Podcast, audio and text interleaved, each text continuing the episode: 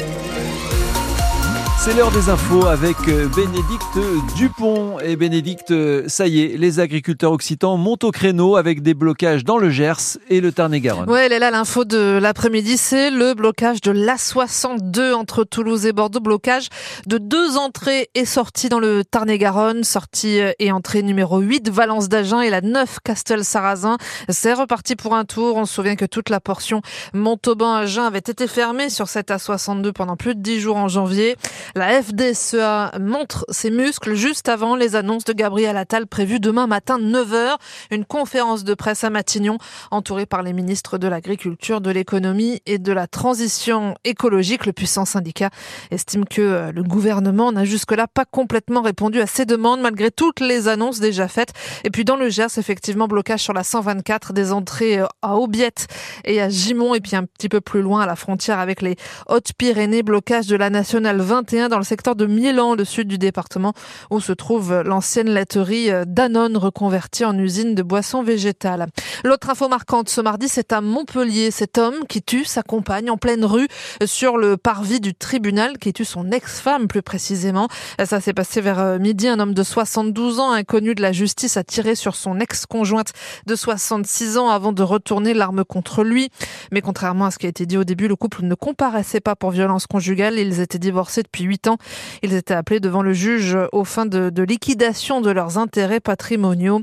Scène de terreur, en tout cas, évidemment, devant le tribunal de, de Montpellier, en plein centre-ville. Tout le tribunal a été évacué après un confinement. Le ministre de la Santé au chevet de la psychiatrie toulousaine. Les derniers drames qui ont touché l'unité psy de Purpan et les cris d'alarme des syndicats ont motivé la venue de François Valetou. Il est en, il est à Purpan en ce moment même pour rencontrer la famille du patient qui s'est suicidé la semaine dernière dans cette unité psychiatrique pour rencontrer aussi la direction et les syndicats. Le ministre a poussé tout à l'heure un coup de gueule contre le secteur privé qui ne coopère pas assez, dit-il. Il y a un problème dans la prise en charge des patients en psychiatrie dans la métropole de Toulouse. Je n'ai jamais vu ça, a déclaré François Valetou qui a demandé une enquête de l'inspection générale des affaires sociales. Euh, Sud Santé 31 a lancé le mois dernier une grève illimitée en psychiatrie au CHU parlant de personnel en souffrance profonde dans un secteur sans moyens qui n'arrive pas à recruter.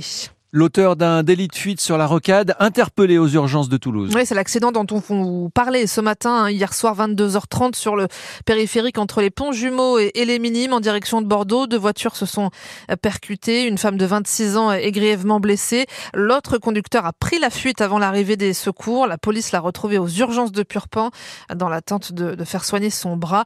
Euh, placé en garde à vue, cet homme de 26 ans, euh, déjà connu des services, était positif au test cannabis. Et puis allez voir sur francebleu.fr la vidéo d'un jeune grimpeur toulousain qui a fait plus d'un million de vues sur les réseaux sociaux, quasiment un million et demi.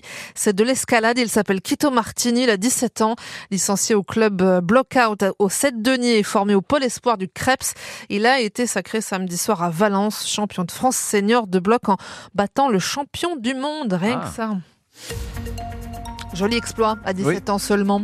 La météo, Jean-Philippe, ça se, ça se gâte un petit peu, c'est pas fameux. Hein Alors oui, oui, je le disais hier, j'étais un peu avant-gardiste parce qu'aujourd'hui finalement on a eu une assez belle journée, mais oui, les, les nuages arrivent vraiment là euh, à partir de ce soir. Ils vont, euh, bah, ils vont rester là euh, toute la fin des vacances. Il y aura même de la pluie à partir de vendredi, nous dit Météo France.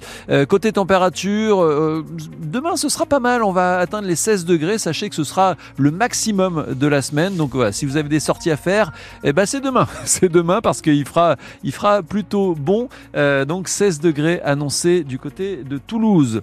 Euh, côté circulation, alors d'une façon générale, ça roule plutôt mieux que d'habitude parce que évidemment c'est les vacances. Mais comme vous le disiez, Bénédicte, il y a des blocages en cours sur euh, la 62 euh, dans le Tarn-et-Garonne ainsi que dans le Gers. Attention, c'est à hauteur de Castel-Sarrazin et de Valence d'Agen. Les échangeurs 8 et 9, la préfecture vous recommande d'éviter ces échangeurs. Et puis deux entrées de la N124 sont également bloquées. Évidemment, la rédaction, Bénédicte et tous les journalistes euh, de France Bleu Occitanie restent mobilisés pour sûr. euh, vous informer euh, heure toujours. par heure, minute par minute euh, de l'évolution de la situation. France Bleu Occitanie. 19h, France Bleu Occitanie, Jean-Philippe Doux. Eh bien, j'allais le dire. en tout cas, j'allais pas dire que c'était Jean-Philippe Doux, mais j'allais vous dire que vous êtes bien sur France Bleu Occitanie. Il est 17h04. Alors, restez avec nous parce que vraiment, vous allez, euh, il y, a, une superbe euh, tranche horaire. On appelle ça une tranche horaire qui vous attend, puisque Cécile de Laurentis viendra dans quelques minutes nous parler du prix Nougaro. Elle en est la marraine. C'est une artiste toulousaine qui qui est pionnière dans la dans la musique. Euh